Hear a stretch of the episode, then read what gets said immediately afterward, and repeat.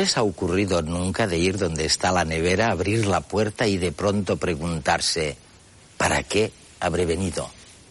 Es como, como si estuviéramos programados sin nosotros saberlo. Y si esto ocurriera también cuando tenemos que elegir entre tomar un cortado o un café con leche, entre salir de viaje o quedarse en casa, entre casarse o no casarse. Bueno, de esto va Redes hoy.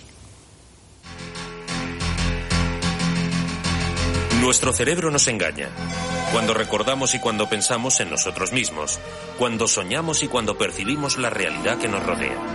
Nuestro cerebro finge, adultera, falsifica, pero tiene buenas razones para hacerlo. Nuestro cerebro es un dispositivo fruto de la selección natural y está dedicado al servicio de un organismo vivo, nosotros. ¿Y cuál es la meta de todo organismo vivo? La supervivencia. Nuestro cerebro busca nuestra supervivencia a toda costa y a veces para conseguirlo es capaz de suplir la información que le falta por fantasías y confabulaciones. Lo importante es que la información no nos falte, aunque parte de ella no sea exacta. Lo importante es que la realidad se nos presente con un sentido completo y coherente. Que creamos que todos nuestros comportamientos están bajo nuestro control. Que nuestra memoria parezca un reflejo de lo ocurrido. Para nuestro cerebro es más importante contarnos una historia consistente que contarnos una historia verdadera. El mundo real es menos importante que el mundo que necesitamos. Fíjense en la figura de la pantalla. Las líneas grises horizontales son paralelas entre ellas. Pero observen qué pasa cuando los cuadrados se desplazan a un lado. ¿Todavía las ven paralelas? Parece que el paralelismo es relativo, pero ¿puede esto ser posible? Los objetos que vemos, escuchamos y tocamos pueden ser reales, pero lo que experimentamos como realidad es una ilusión construida en nuestro cerebro. Nuestra memoria no es de fiar, no funciona como una cámara fotográfica, y mucho menos como el disco duro de un ordenador. Unas veces, para conseguir un recuerdo coherente, el cerebro rellena los huecos de la memoria con contenidos imaginados e irreales. Otras veces, almacenamos información de forma inconsciente, información que al salir a la superficie parece algo maravilloso y sobrenatural. La actitud, la emoción, la imaginación y lo vivido. Todo ello influye en nuestros recuerdos. Lo cierto es que vivimos en un mundo construido por nuestro cerebro. Y por nuestro bien, unas veces nos muestra cosas que no están y otras nos esconde cosas que sí están.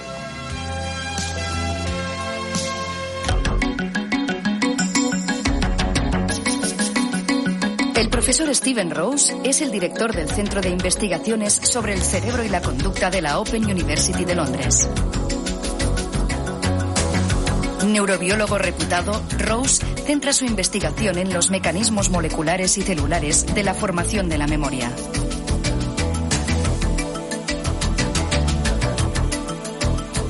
Vamos a hacer juntos un experimento. Imagínense que estoy con ustedes ¿eh? en el salón de estar y que me paso un día entero porque he venido cargado con, vamos, maletas de fotografías de fotografías de gente, ¿eh? de cualquier tipo de gente. Y se las voy pasando una a una, desde las nueve de la mañana hasta las nueve de la noche.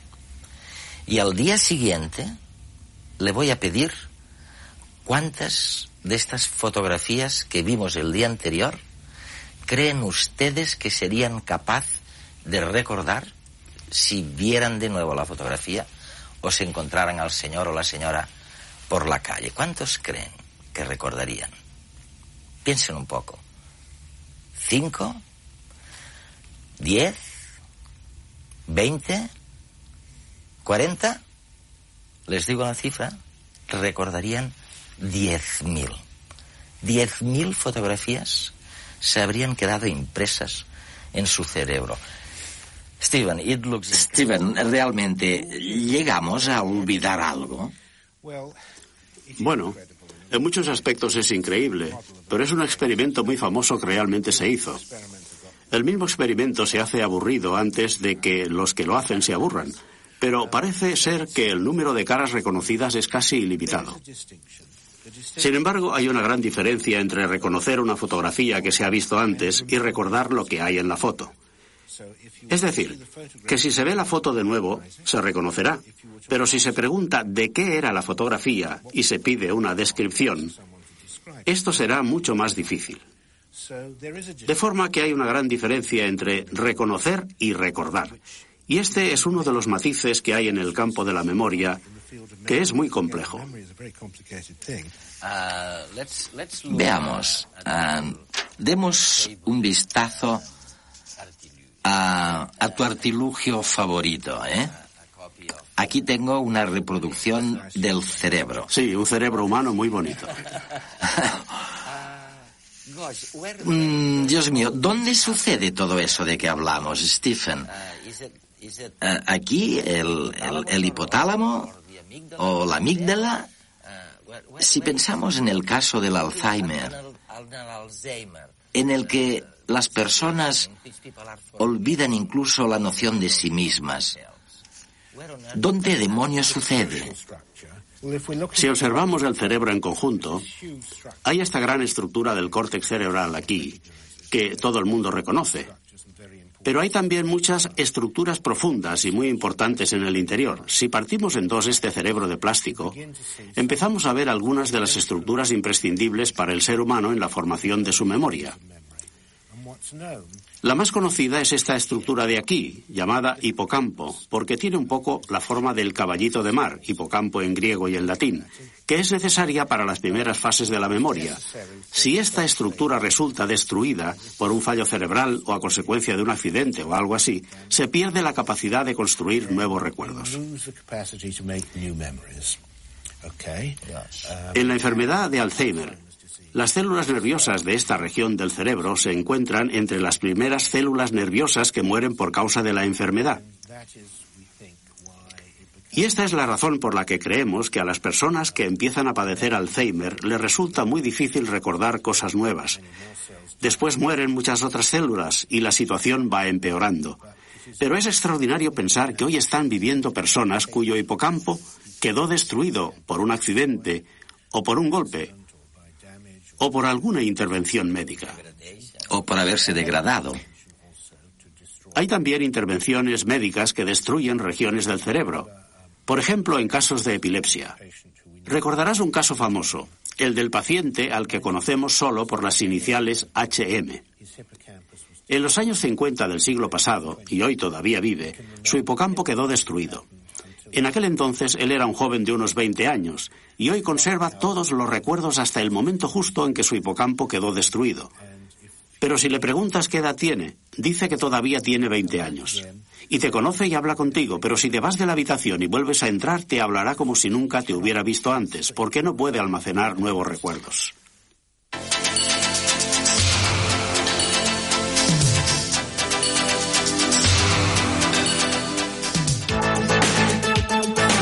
El señor X dejó de reconocer los objetos. Primero fueron las caras. Veía una nariz, luego dos ojos, una boca, dientes, pero no relacionaba todas estas cosas entre sí. No reconocía a quién tenía delante, a no ser que éste hablase. Entonces sabía perfectamente con quién estaba.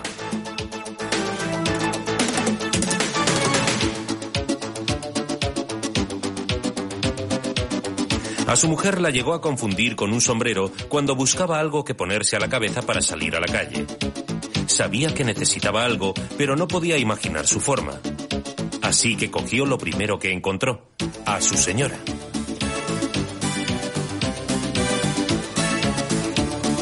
Incapaz de reconocer nada más allá de las formas geométricas simples, para él una flor, tras examinarla detenidamente, era una extraña forma roja enrollada sobre un soporte lineal verde.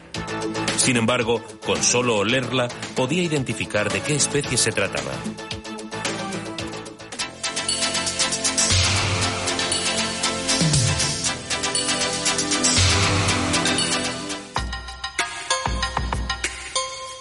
El paciente I se pegó un susto de muerte cuando descubrió bajo las sábanas una pierna fría y peluda que le pareció repugnante.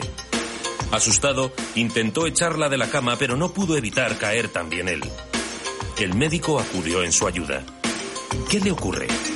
Alguien ha metido esta pierna en la cama y ahora la tengo unida a mi cuerpo. No sé cómo ha ocurrido. ¿Y esta no es su pierna, dice?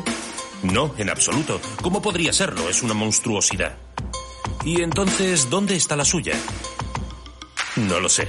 Dios mío, ha desaparecido.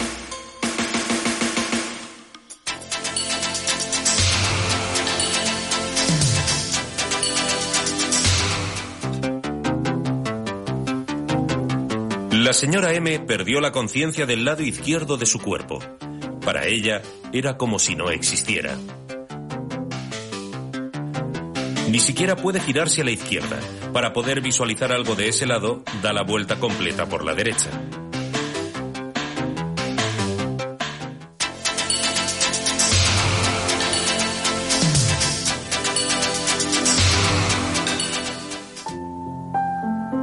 La señora L era ya mayor y estaba un poco sorda. Una noche soñó con su infancia. Al despertar, oyó música, música que solía escuchar de pequeña.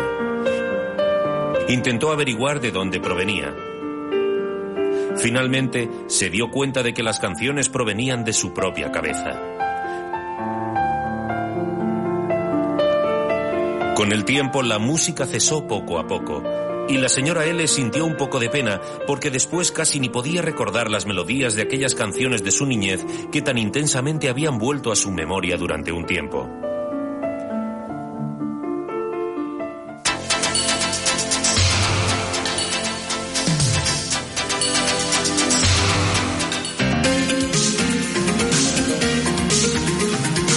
F era un estudiante de medicina. Una noche soñó que era un perro. Al despertar sintió que el mundo había cambiado. Los colores tenían muchas más tonalidades y los olores eran mucho más intensos y sutiles.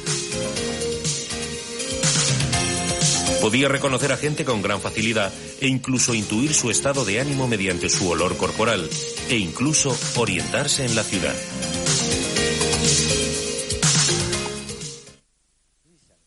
Escucha, he leído tu último libro la fábrica de la memoria. Y lo he terminado. Espero que te haya gustado. Sí, lo he acabado. Y te diré por qué. Porque estaba sorprendido, y esto quizás sorprenda a nuestra audiencia, de algo que quizás a ti no te sorprende nada. Dices que cuando un animal, normalmente ya sé que tú trabajas con unos pollitos monísimos, ¿no? Con pollitos de un día. Tienen un día. Un día solo.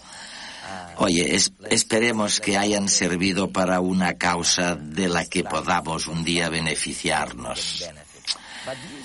Dices que cuando un animal está en un proceso de aprendizaje, un proceso en el que se le enseña algo que le va a ayudar a conocer su entorno,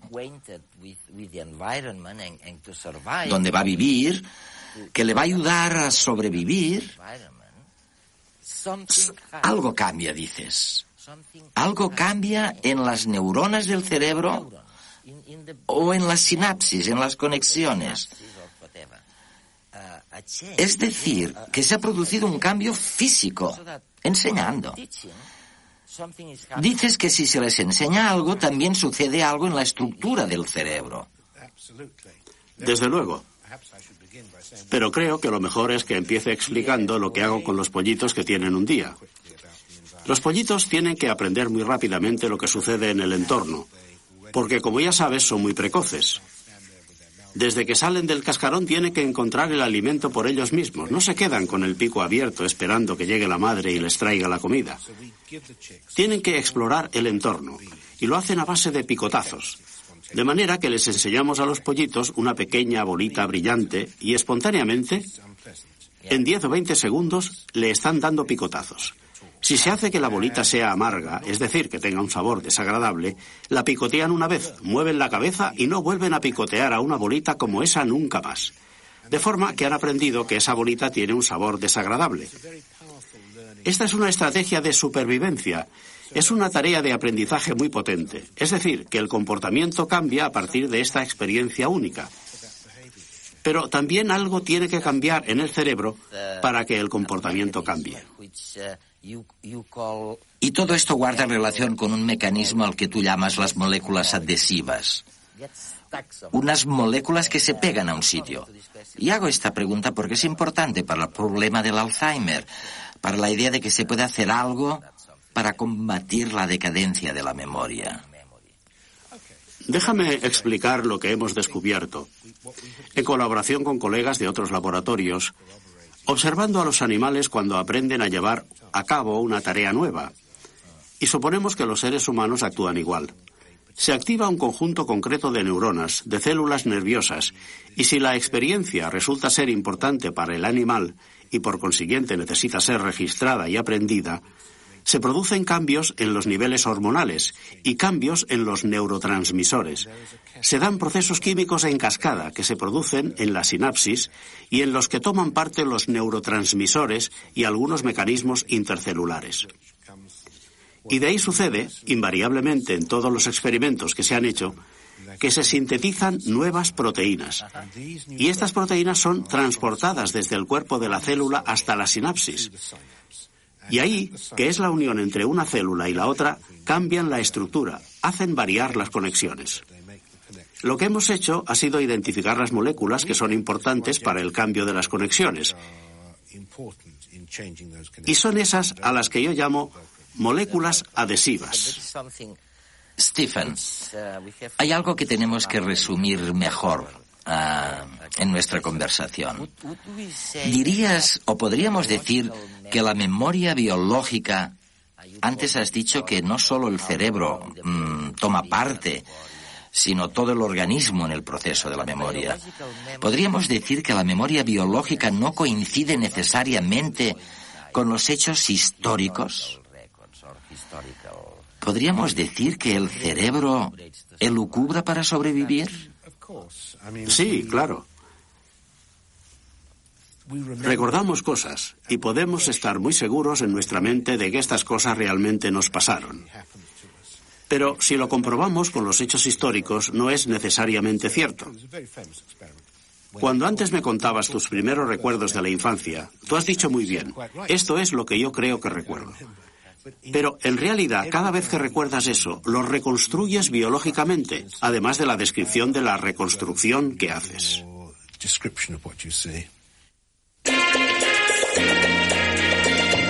Nos ha ocurrido a todos. Estamos allí y es como si ya hubiéramos estado antes. Sabemos qué es lo que va a pasar. Es el fenómeno del déjà vu o de lo ya visto. ¿Por qué se produce? No está claro. Una de las explicaciones propuestas es que a veces en el cerebro se produce un retraso de fracciones de segundo en procesar la información, pero no en almacenarla en la memoria. Por eso, cuando la procesamos, tenemos la sensación de que la estamos viviendo y recordando a la vez. El presente se hace pasado en nuestra cabeza. Mediante los sentidos, el cerebro establece un diálogo con el mundo externo que nos permite interpretarlo y sobrevivir en él pero en muchas ocasiones, como en el déjà vu, esta interpretación no se corresponde con la realidad. Muchos de estos engaños se deben a una capacidad sorprendente de nuestro cerebro. Cuando la información que le llega del exterior no es suficiente o es confusa, se la inventa. Rellena los huecos informativos para construir una realidad lo más lógica posible de acuerdo con nuestros esquemas mentales. En un lugar donde hay mucho ruido, por ejemplo, nuestro cerebro rellena los huecos auditivos y así nos permite mantener una conversación. Y en situaciones de mucho estrés o cansancio, cuando las entradas sensoriales son muy deficientes, puede provocar alucinaciones en personas sanas. Esta especie de horror vacuo y cerebral también abarca la memoria. Porque los recuerdos son una mezcla de realidad y ficción. Los cortamos, pegamos y empalmamos, resolviendo ambigüedades y estableciendo conexiones razonables entre los hechos, aunque no las haya. Otra trampa para crear una historia plausible, aunque poco fiable. Y es que el cerebro no ha evolucionado para comprender el mundo, sino para que sobrevivamos en él. Y parece que para eso es mejor contar con una historia coherente, aunque sea en parte falsa, que con otra más real, pero incompleta. Sin embargo, la más impactante de las ilusiones mentales quizás sea la sensación de unidad mental, el yo, la conciencia de uno mismo. Hoy sospechamos que es uno más de los productos de la actividad cerebral. Ni nada más ni nada menos. De hecho, hay muchos estados en los que desaparece, como estar anestesiado, borracho o dormido sin soñar.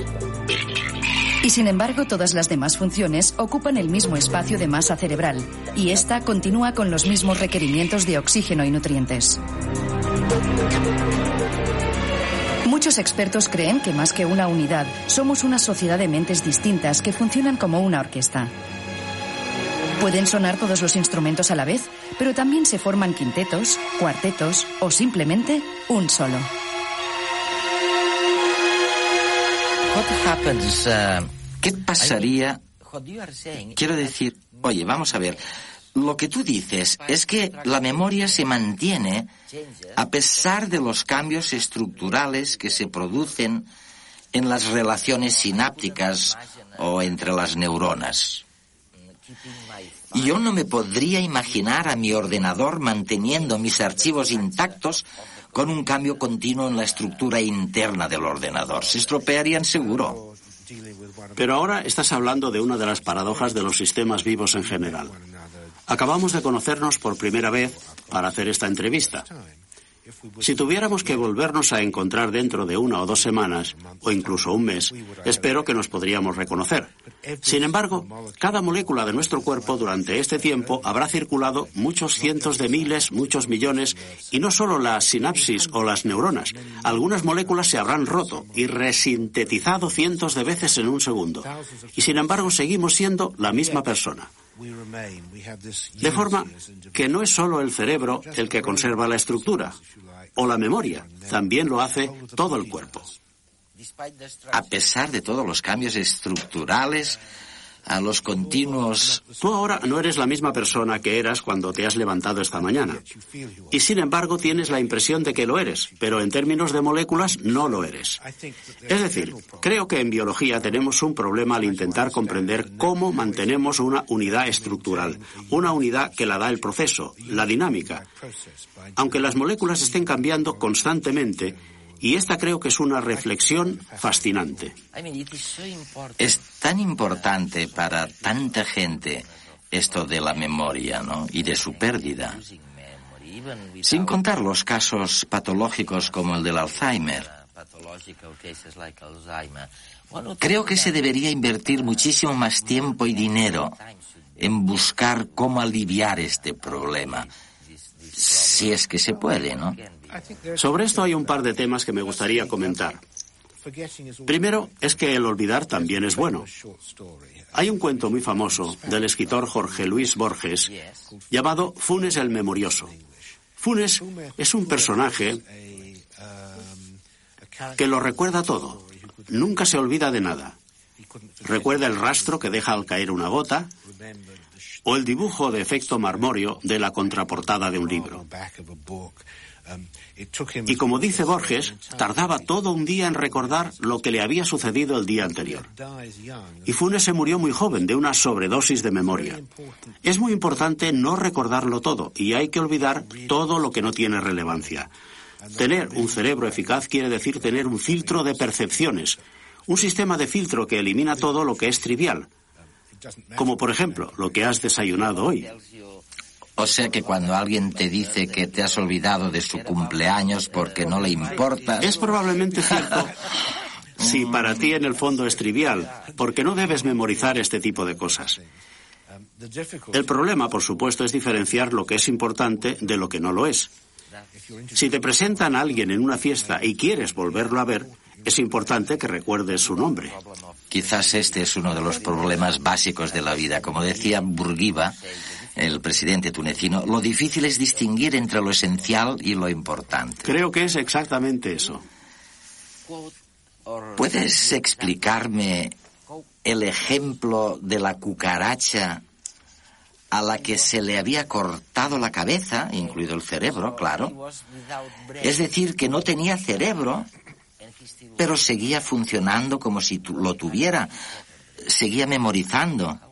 ¿Cómo explicas esto? Bien, los insectos tienen un sistema nervioso muy distinto de los vertebrados, de los mamíferos, de los humanos. Tienen un sistema nervioso separado en el que grupos de neuronas en unas regiones en particular, por ejemplo en las patas o en el estómago, tienen un cierto grado de autonomía. Una de las invenciones, en términos de evolución, del paso de invertebrados a vertebrados, es que el sistema nervioso se agrupa en la parte superior de la cabeza y se subordina el funcionamiento de todas las otras regiones, de clústeres de neuronas, al funcionamiento de la cabeza. De manera que en nuestro caso no es probable que un día podamos pensar sin cerebro, ¿no? Me temo que no. Ni siquiera trasplantándolo. Bueno, esto es una idea, pero una cabeza trasplantada o cerebro en realidad no estaría trasplantado. Es al revés, sería un cuerpo trasplantado en un cerebro ya existente.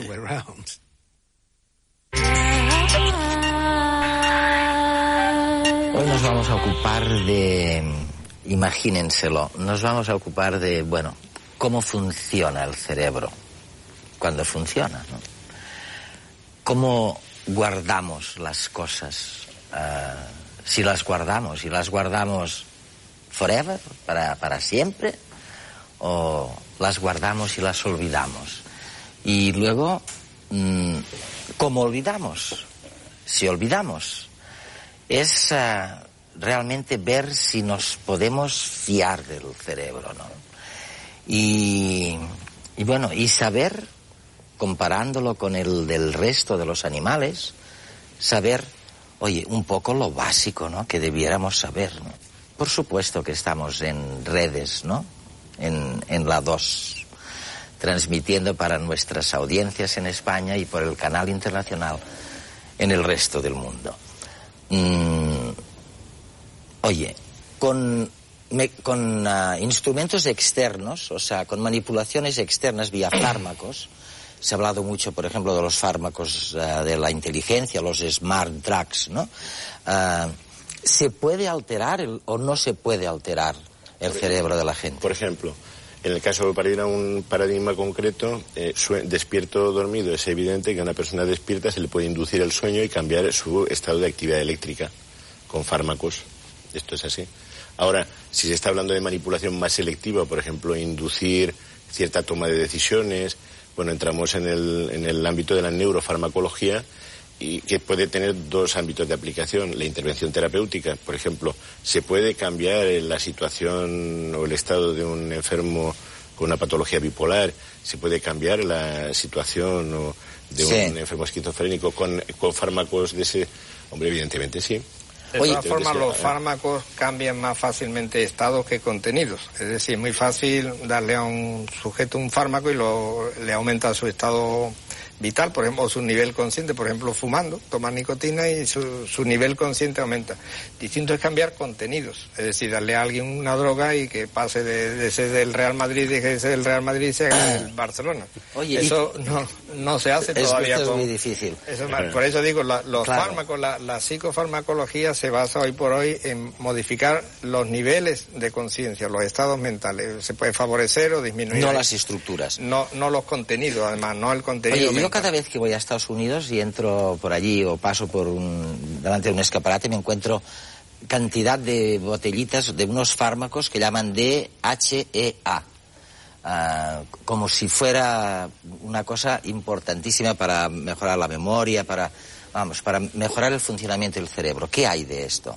Bueno, hay mucho, hay toda una batería de, de fármacos en esa dirección y de hecho ahora la industria psicofarmacéutica está trabajando, buscando, digamos, la aspirina de la memoria. Yo creo que hay una gran, aunque no está dicho así, sí. tan directamente porque teóricamente la farmacología va a curar enfermedades, no sé, las la demencias, las la enfermedades neurodegenerativas, pero el fármaco que sería un boom es una especie de aspirina que igual que mejora el estado, la sensación vital, pues que mejorase la capacidad de memoria que tiene un sujeto, sobre todo cuando alcanza cierta edad, empieza a olvidar nombres, a olvidar situaciones, algo de ese tipo. El experimento de, de hoy uh, va de cambios. ¿Y saben de qué? Obviamente de cambios en el cerebro. ¿Y saben de quién? Bueno, pues de los taxistas de Londres. ¿Y saben por qué? Pues simplemente porque son taxistas en lugar de otra cosa.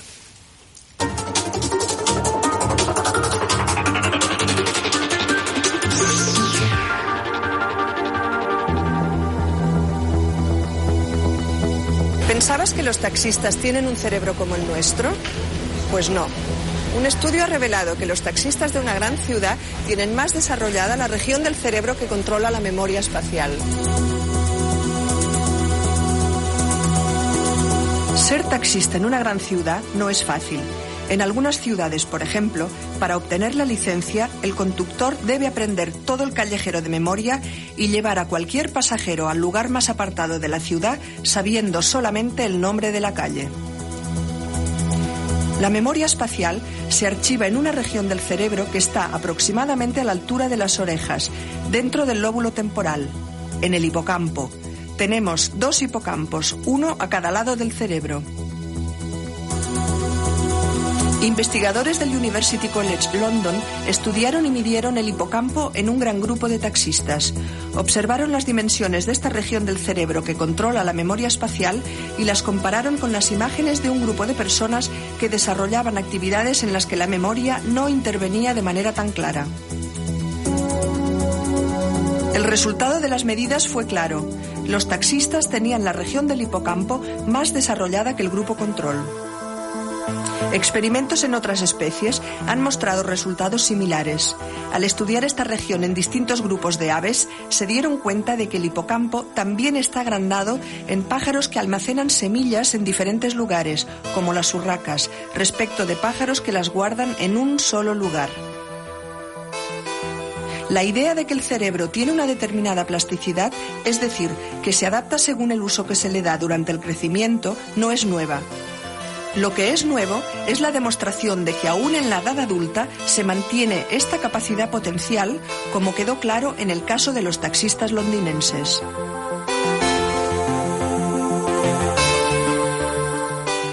Bueno, ya lo han visto, o sea que los taxistas londinenses tienen una parte del cerebro mmm, más grande y simplemente eh, se trata de aquella parte dedicada supuestamente a, a la intuición espacial, ¿no? O a, la manejar orientación a la orientación espacial. Mm, ¿Qué me decís de esto? Cambios pequeñitos, pero... Bueno, puede ser dos cosas, que los taxistas se seleccionan ya aquellos que tienen hipocampos grandes, Claro. terminan siendo taxistas y los que tienen hipocampos pequeños son oficinistas, que no se tienen que mover de la máquina de escribir, o puede ser que... puede ser dudoso el experimento.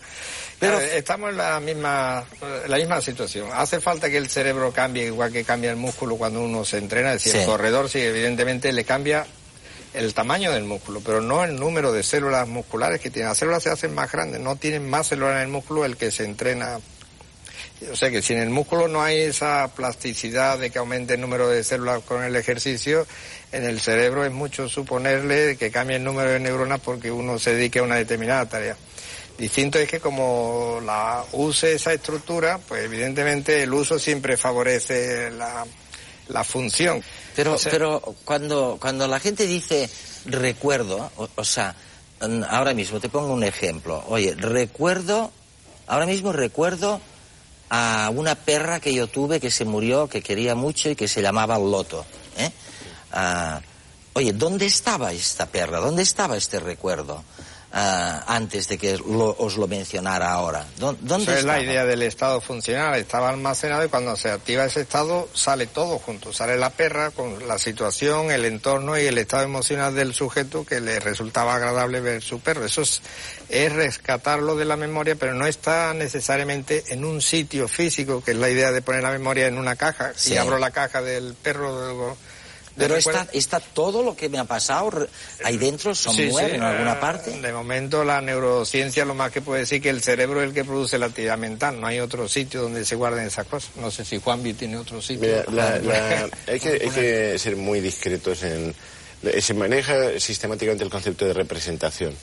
Eh, el concepto de representación hace alusión a la forma en la que se almacenan los recuerdos eh, que, pues, de entrada hay que decir, no son para nada una imagen fiel. No, son una imagen fiel.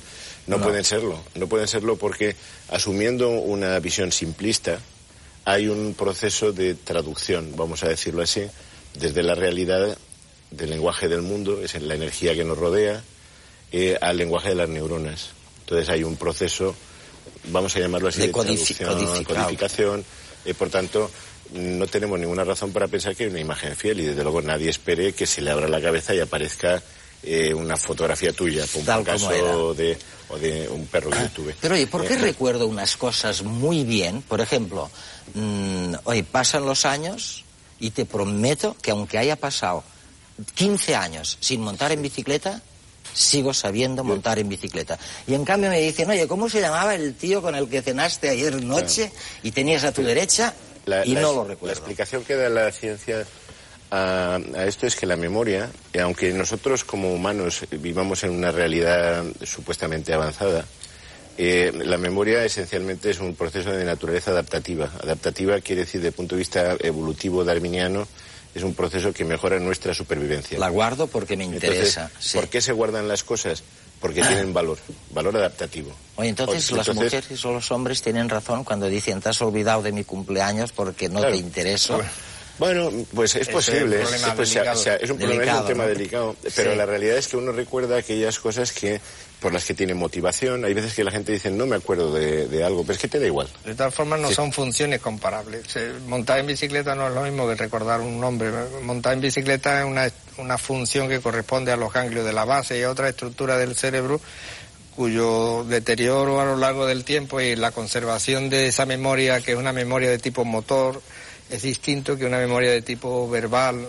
Pero hay distintas memorias. Hay distintas memorias. Ese es el tipo de problemas que yo eh, al principio. Es que no, no tiene nada que ver una memoria procedural o motora, como dice José María, una memoria declarativa, es una memoria de actividades. Es más frágil. Mm, digamos, automatizadas como conducir un coche. Uno sabe apretar el embrague cuando toca y no lo tiene memorizado, lo tiene automatizado, conducir en bicicleta, ah. toda una serie de procedimientos y no tiene nada que ver con el recuerdo que habéis estudiado tanto el, cerebro, ¿creéis eh, que básicamente funcionamos de una manera automatizada, de la misma manera que la digestión o la respiración, o que hay mucho más de consciente en, la manera de comportarnos. Digamos, se pone en, el, en, la situación inconsciente todo aquello que ya está aprendido y, almacenado, sea desde el punto de vista individual, por ejemplo, montar bicicleta no lo tiene uno que rememorar cada vez, o desde el punto de vista evolutivo, porque a la, la mayoría de personas le gusta el olor de la fresa, pongamos por caso, pero no sabe por qué. Eso se adquirió, eso ya es más de carga incluso de tipo genético. Y hay otros tipos de aprendizaje que son, uno lo adquiere, por ejemplo, a tocar el piano o a montar en bicicleta. Ahora, eh, los procesos que son conscientes son aquellos de los cuales uno tiene una gran ignorancia y tiene que poner el esfuerzo mental, porque la, actividad mental fundamentalmente es hacer algo sin hacerlo, es pensarlo y no hacerlo. O sea que incluso un aprendizaje motor requiere, cuando se está aprendiendo, poner la capacidad mental. Cuando uno aprende a conducir, está allí con los, como se dice, con los yo sigo sin saber dónde guardo eso, pero os voy a pasar el reportaje que han hecho nuestros eh, biólogos y químicos sobre dónde guardamos las cosas en la memoria.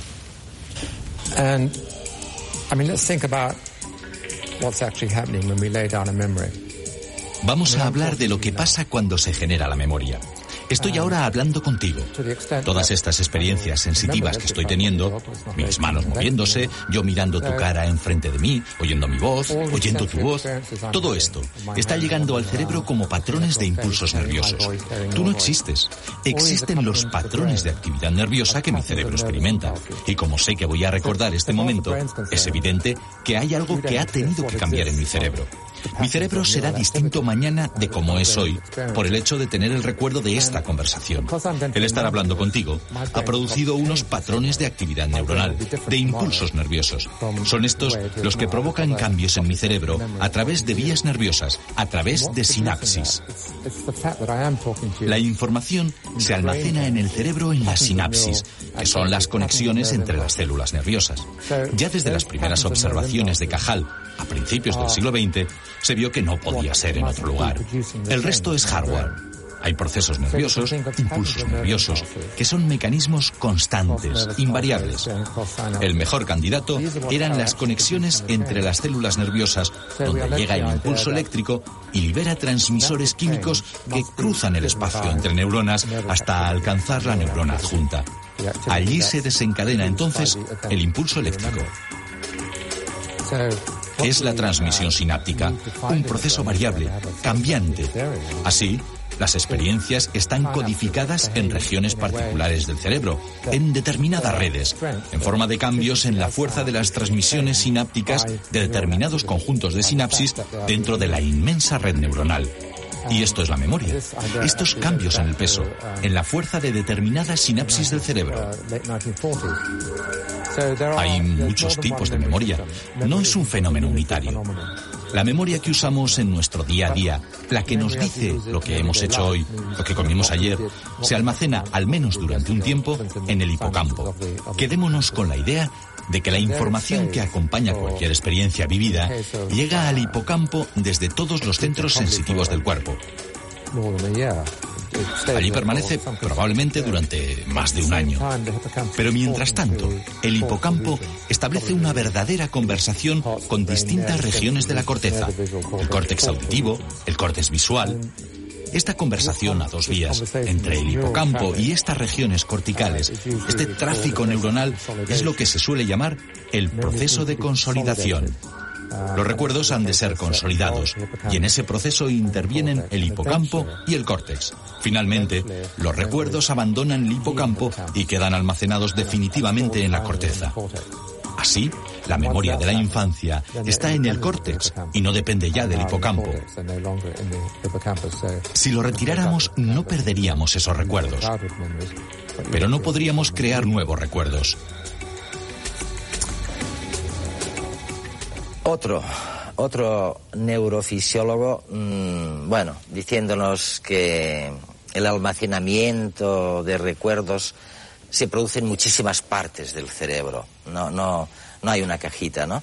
Y esto seguramente nos llevaría al tema de que el cerebro es realmente muy complicado y muy complejo, ¿no, José María?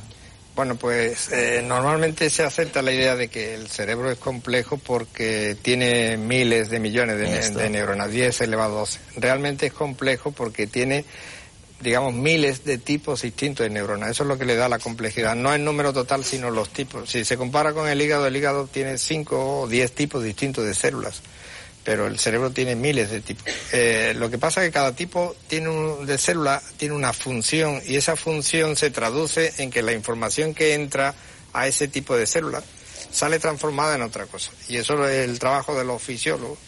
Eh, y está en el 99% de los casos por hacer, porque sabemos la fisiología de la motoneurona, que es la neurona que ya contacta directamente con los músculos, o sabemos la fisiología de las células de la retina, que son las que perciben la luz y la transforman en señales eléctricas, pero no sabemos bien cuál es la fisiología de la estructura que comentaba Tim Bliss de las células piramidales del hipocampo, qué es lo que hacen, cómo funcionan se está empezando a saber, pero ahí hay trabajo muy, muy por delante para hacer. Tú trabajaste con Ginás, creo, ¿no? Y otros, ¿eh?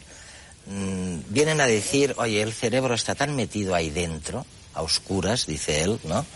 Ah, le llegan códigos, vamos, le llegan mensajes codificados. Y el cerebro lo que hace es elucubrar. Y, y otro amigo suyo, esta vez inglés, dice lo mismo, dice, uh, elucubra allí dentro, uh, intentando, mm, intentando que, dice su otro amigo, intentando que no te des de cabeza contra la pared. Utiliza una tecnología muy de cocina, muy, muy casera, para, ah, para, para sobrevivir y punto. Y de ahí no hemos avanzado mucho. Eh, ¿Tú, ¿Tú qué me dices a eso? Bueno, pues que eso puede ser una idea platónica de cómo funciona el cerebro. El cerebro más que aprender lo que hace es comprobar que lo que está viendo coincide con la imagen que ya tiene dentro. La idea de Ginás, un poco exagerada, sería que el cerebro está siempre soñando, eh. principalmente cuando uno sueña, pero que cuando está despierto comprueba o comprueba o contrasta el sueño con la realidad.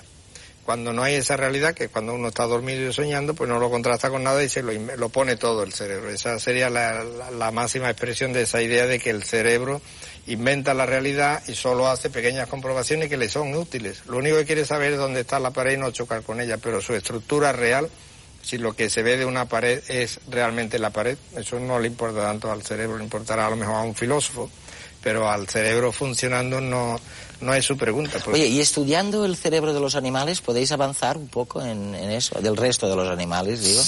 Estudiando determinadas funciones, sí, ahora ya la tecnología permite estudiar en vivo, digamos en vivo y en directo, como si fuera tocando una sinfonía, porque el cerebro eh, con ciertas técnicas es como coger una foto de una orquesta y decir qué sinfonía está tocando. En la foto no se ve. No. Hay que poner siquiera una película y un audio y entonces ya se sabe. Pues eso ya se puede hacer con ciertas tecnologías que han avanzado mucho en animales experimentales, que son muy pequeños, pero no sé, un ratón, por ejemplo, tener una tecnología que es casi nanotecnología de ponerle alambres y tal para poderlo ver. Bueno, se puede. Oye, a lo mejor nos llegan ideas nuevas ah, a través del concurso de redes, ¿no? Ah, que hemos vuelto a iniciar. Porque el concurso, además, esta vez, ah, ya saben que hay un premio, que hay un jurado de científicos que evalúan todas estas aportaciones. la cuestión esta vez es qué nos diferencia, si nos diferencia algo, del resto de los animales. Y a lo mejor, vaya usted a saber, a lo mejor en algunas de las respuestas nos llega un dato que nos permite saber dónde caray y cómo almacenamos las cosas para siempre o para un rato en nuestro cerebro. Así les dejo hasta la próxima semana. Gracias por haber estado con nosotros una vez más.